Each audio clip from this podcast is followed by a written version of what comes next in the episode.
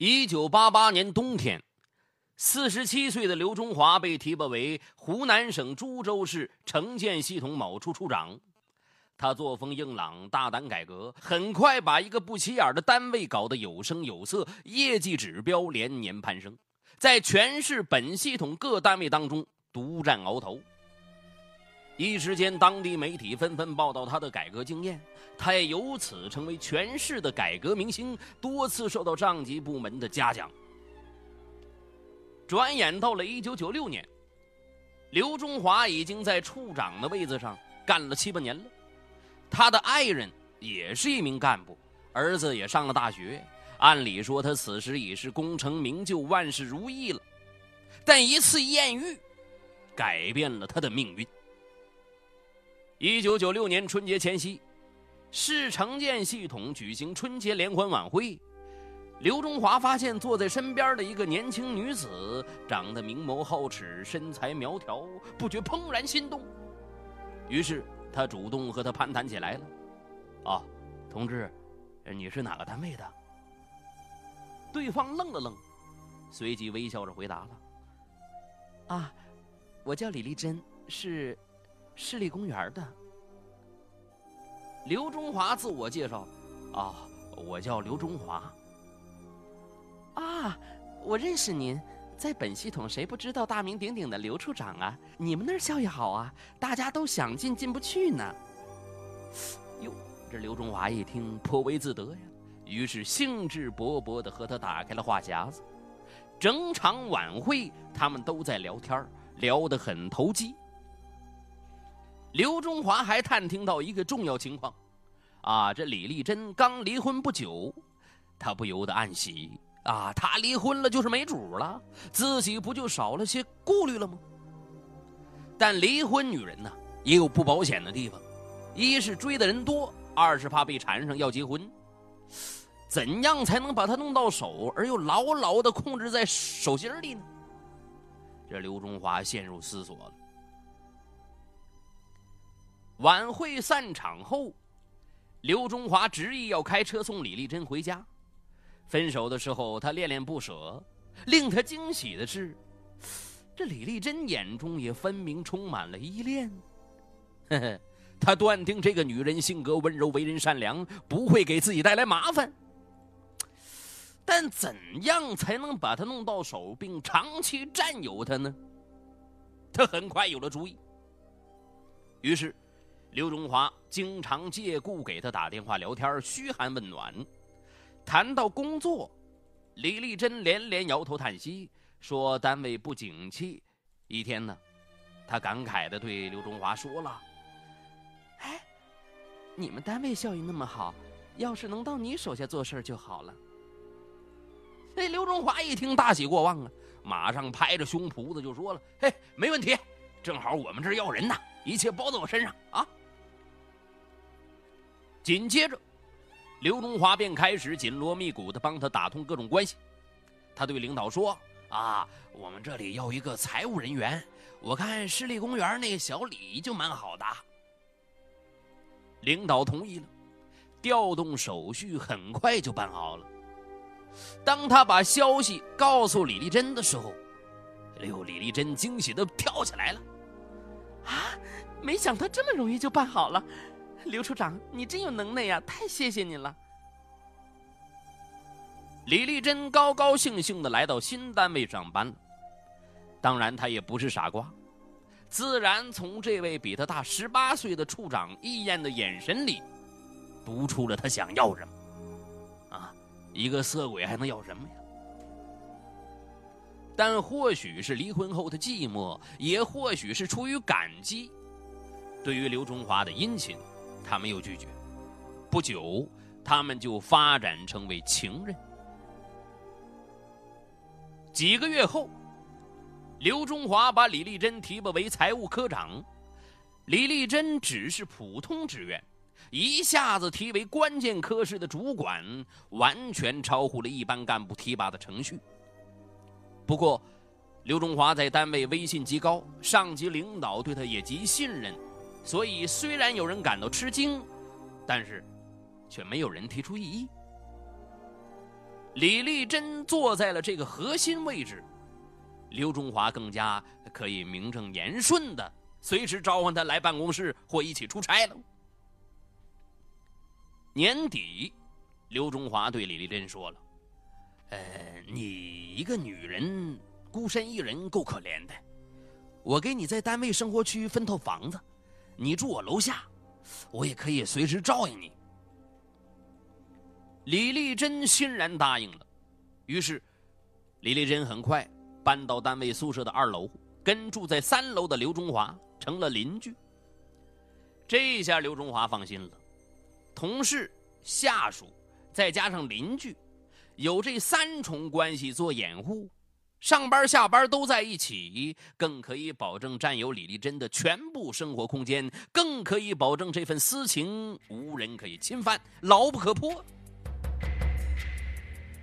而李丽珍却认为这一切都是刘中华在关照自己。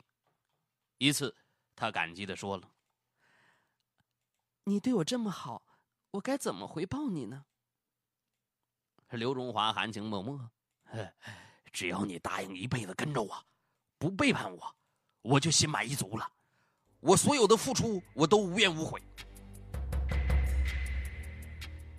李丽珍虽然知道这种感情并不道德，但是她相信，啊，他对自己是真心的，所以对这份感情也十分珍惜。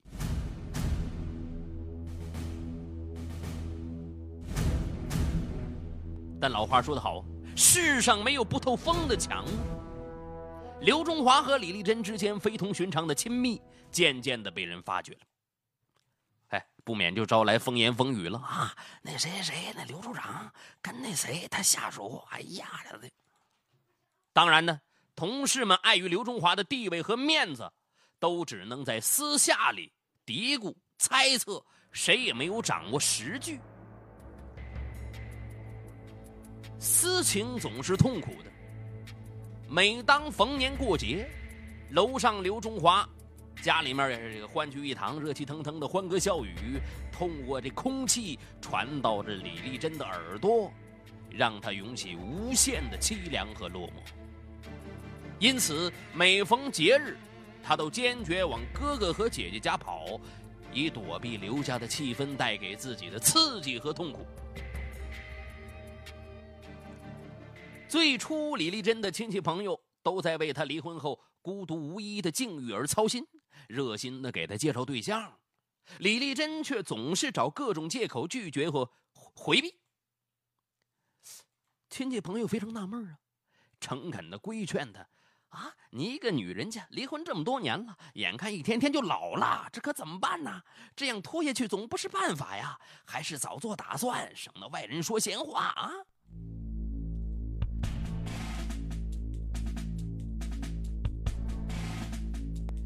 李丽珍有苦说不出，只有敷衍应付。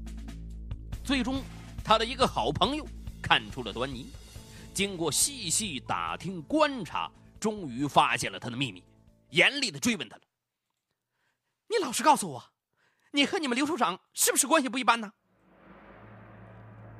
李丽珍开始还想否认，好友就斥责他：“你别骗我了，在我面前想撒谎。”李丽珍这下不做声了，好友担心至极，规劝他：“丽珍呐，你别傻了，他是在骗你啊！要是真的爱你，怎么不离婚和你结婚呢？你这样下去没有结果的，只会耽误你自己的青春。”我知道，但他是我上司，对我有太多的恩情，我必须要回报他呀。我现在的一切都是他给的，我能怎么办呢？哎，丽珍呐，你要自重啊！权势只是一时的，个人幸福才是长久的。李丽珍不说话了，沉思了一会儿，说了：“啊，谢谢你的关心，我事儿我自己做主，我不后悔。”哎。好友除了干着急，也不好说什么了。以后李丽珍心里有了什么委屈，就跟这个好友说。好友总是不失时机的劝他斩断跟刘中华的孽情。日子长了，刘中华的一些铁哥们儿也知道了他跟李丽珍的事情，他们也劝告他，呃，最好放弃这份婚外情，免得惹出麻烦来。一旦让老婆知道了，人到中年还闹个妻离子散，就划不来了。不过刘中华却非常自信，嘿嘿，放心，只要你们不泄密，就没人知道，一切都在我掌握之中。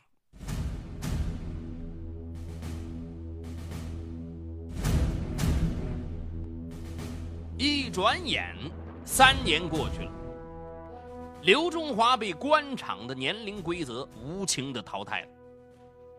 一九九九年，他退居二线。不再担任处长职务，没有实权了。不久，李丽珍被调到另外的部门，失落感是显而易见的。俩人在一起的时候，说起世态炎凉、人情冷暖，不免无限感伤。这时，彼此更把对方看作是情感世界里最大的慰藉。在这种郁郁寡欢当中，又度过了三年时间。慢慢的，两人的联系日渐疏松。李丽珍经常找借口不与刘中华约会了。一种恐惧与担心日益在刘中华心里蔓延开来了，压得他胸口闷得慌，完全搅乱了他的生活。啊！我不在位了，控制李丽珍的法宝没了，他还对我一心一意吗？刘中华与好朋友谈起这种担忧，朋友开导他要正视现实啊！你是怎么得来的？有可能也会怎么失去呀！啊如果李丽珍真的不愿意跟你了，也得想开点儿。刘中华摇摇头，哼，我想不开。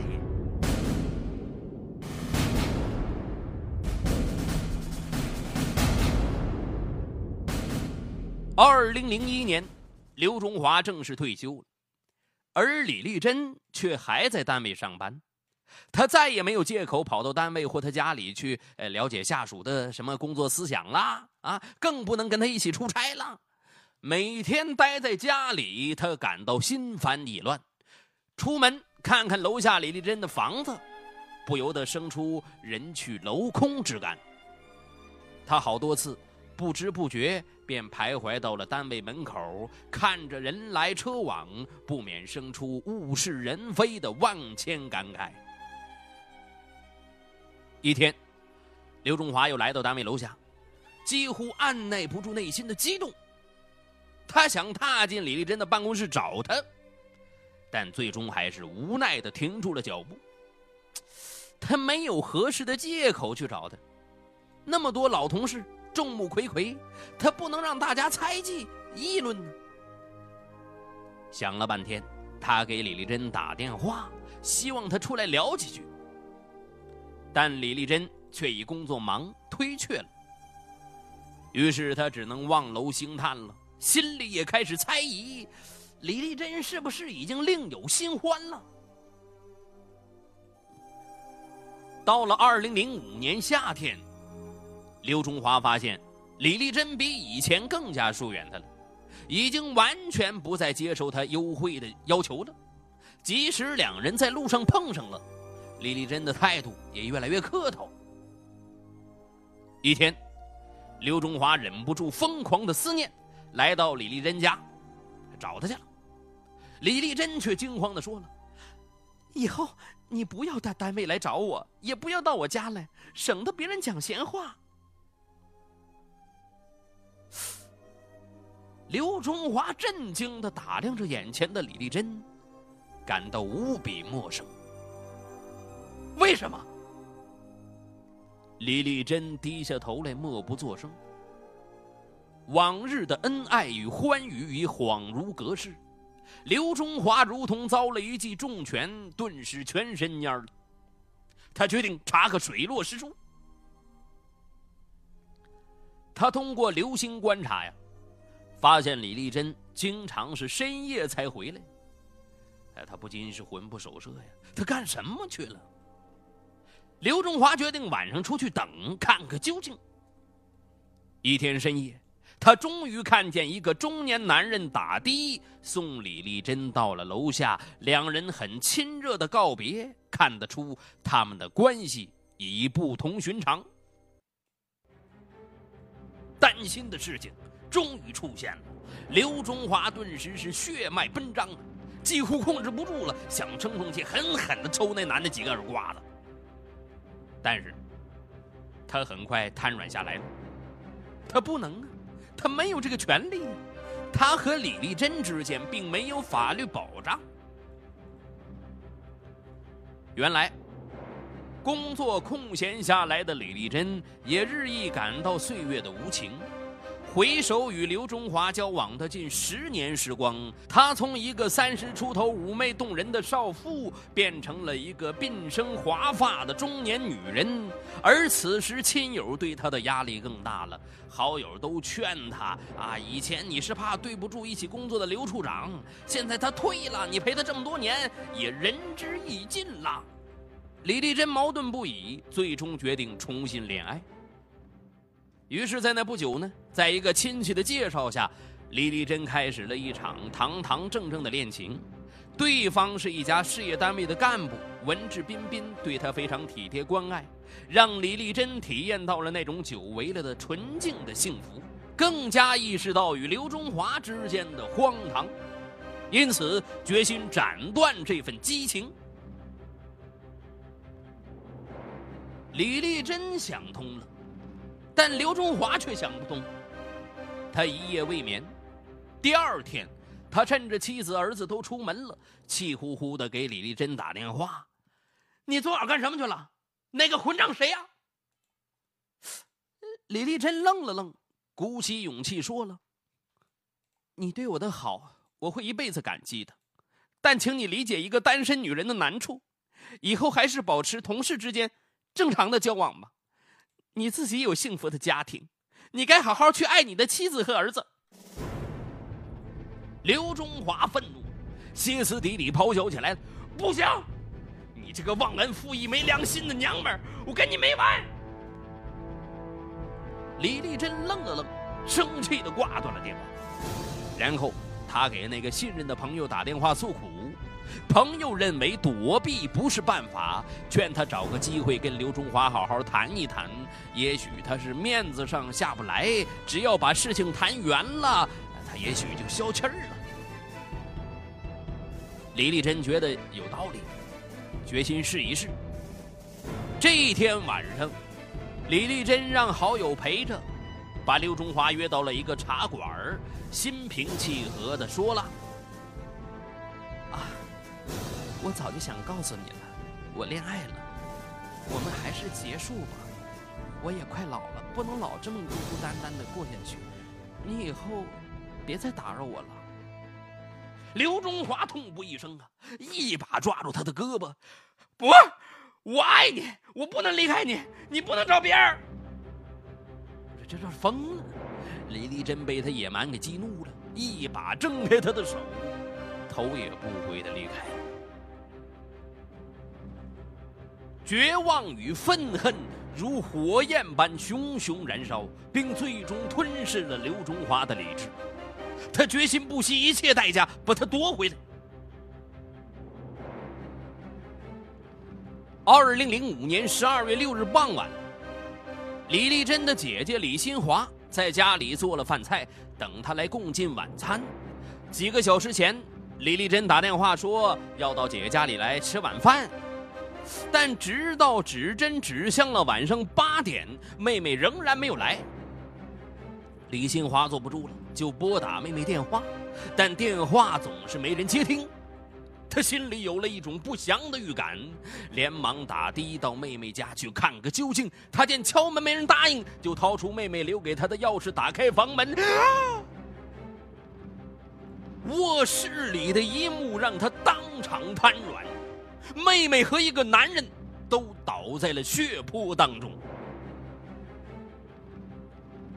李新华清醒过来以后，急忙报了警。幺幺零民警迅速赶到，封锁了现场。随后，公安局刑警支队民警也赶到现场进行勘查。李丽珍倒在床上，脖子被砍了致命一刀，颈动脉破裂，失血而死。而旁边倒着一具男尸，右手腕上被割断了大动脉。此人正是刘中华。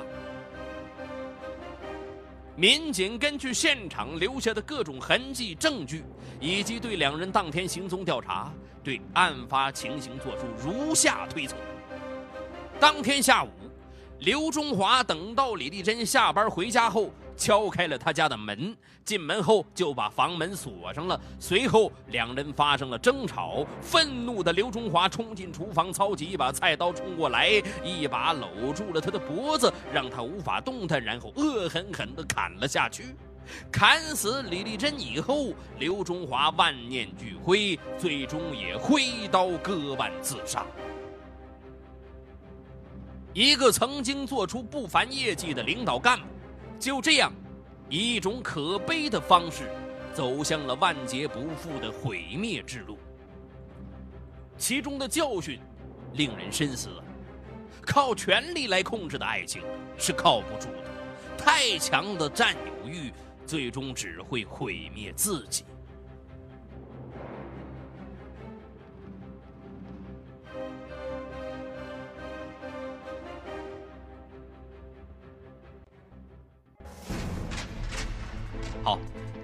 谢收听今天的雷鸣拍案，我是雷鸣。